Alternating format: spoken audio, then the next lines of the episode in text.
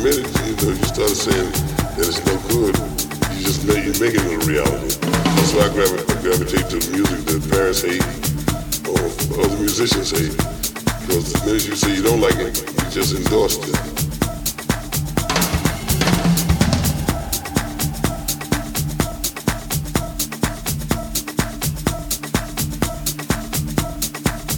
That raw sound seemed to appeal to them, you know, the, the drums and guitar, real flat, flat, flat, flat, flat, flat, flat, flat. To sample some of this, could sample some of that, that, that, that, that, that, that,